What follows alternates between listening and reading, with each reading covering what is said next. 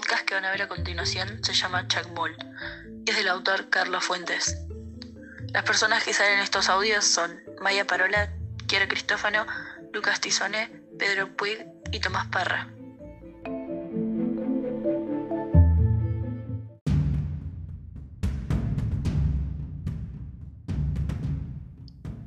Hace poco tiempo, Filberto murió ahogado en Acapulco. Sucedió en Semana Santa. Aunque había sido despedido de su empleo en la Secretaría, Filberto no pudo resistir la tentación burocrática de ir como todos los años a la pensión alemana, comer el chocolate endulzado por los sudores de la cocina tropical, bailar el sábado de gloria en la quebrada y sentirse gente conocida en el oscuro anonimato vespertino de la playa de Hornos. Salimos de Acapulco a la hora de la brisa tempranera hasta Tierra Colorada nacieron el calor y la luz, cachos de lotería, el pasaje de ida. ¿Solo de ida? Y el cuaderno barato de hojas cuadriculadas y tapas de papel mármol. Me aventuré a leerlo a pesar de las curvas, el olor a vómitos y cierto sentimiento natural de respeto por la vida privada de mi difunto amigo. Recordaría, sí, empezaba con eso, nuestra cotidiana labor en la oficina. Quizás sabría, al fin, porque fue declinado, olvidando sus deberes, porque dictaba oficios sin sentido, ni número, ni sufragio efectivo en la reelección, porque, en fin, fue corrido, olvidaba la pensión, sin respetar los escalafones.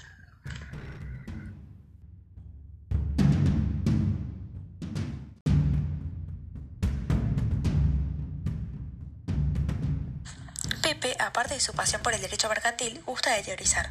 El cristianismo, en su sentido cálido, sangriento de sacrificio y liturgia, se vuelve una prolongación natural y novedosa de la religión indígena.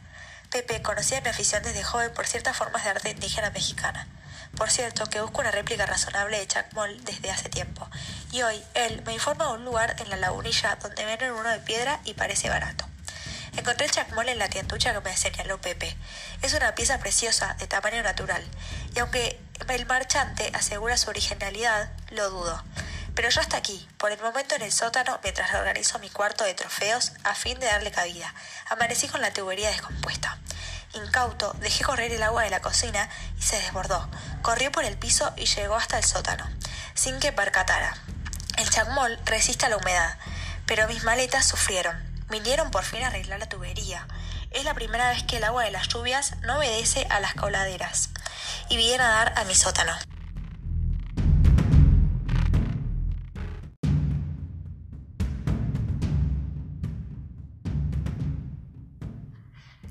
Secaron el sótano y el chacmul está cubierto de lama.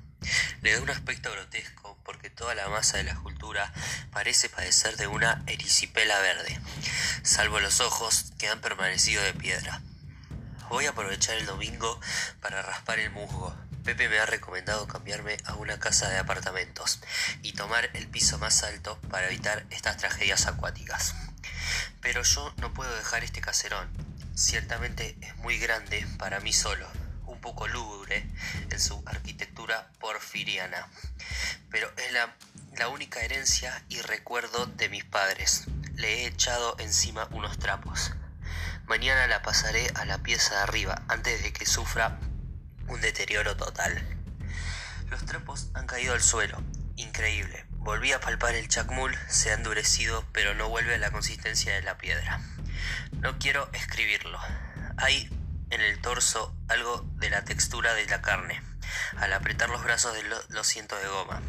Siente que, siento que algo circula por esa figura recostada.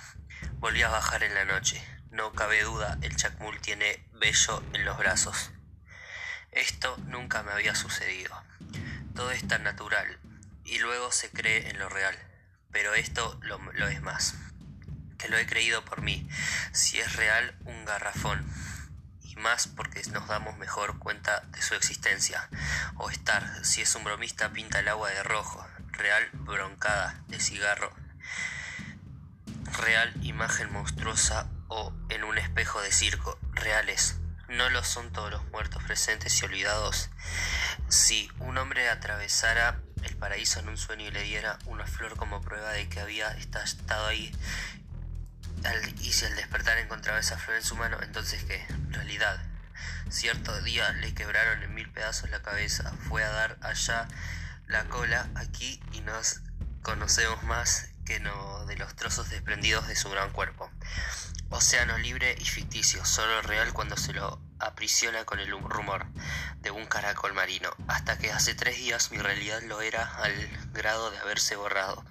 Hoy era movimiento, reflejo, rutina, memoria y cartapacio.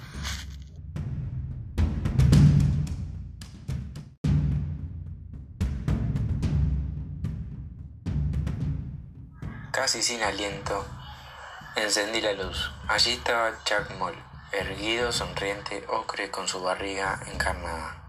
Me paralizaron los dos ojillos casi viscos, muy pegados al caballete de la nariz triangular. Los dientes inferiores mordían el labio superior, inmóviles. Lo que no puedo tolerar es el olor extrahumano que emana de esa carne que no lo es de las sandalias flamantes de vejez. Con risa estridente, Chuck Moll revela cómo fue el descubrimiento por Le Plongeon y, y puesto físicamente en contacto de hombres de otros símbolos. Él sabe, él sabe de la inminencia del hecho estético. He debido proporcionarles a Polio para que se lave el vientre que el mercader, al creerlo azteca, le untó salsa ketchup. No pareció gustarle mi pregunta sobre su parentesco con Tlaloc, y cuando se enoja sus dientes de por sí repulsivos se afilan y brillan. Los primeros días bajó a dormir al sótano. Desde ayer lo hace en mi cama. Hoy empezó la temporada seca. Ayer, desde la sala donde ahora duermo, comencé a oír los mismos lamentos roncos del principio, seguidos de ruidos terribles. Subí, entreví la puerta de la recámara. Moll estaba rompiendo las lámparas y los muebles. Al verme, saltó hacia la puerta con las manos arañadas y apenas pude cerrar e irme a esconder al baño. Luego bajó, jadeante, y pidió agua. Todo el día tiene corriendo los grifos. No queda un centímetro seco en la casa. Tengo que dormir muy abrigado y le he pedido que no escape más de la sala.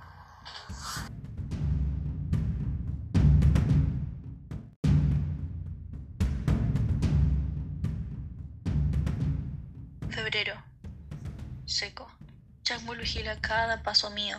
Me ha obligado a telefonear una fonda para que diariamente me traigan un portaviendas, pero el dinero sustraído de la oficina ya se va a acabar. Sucedió lo inevitable, desde el primer día, cortaron el agua y la luz por falta de pago.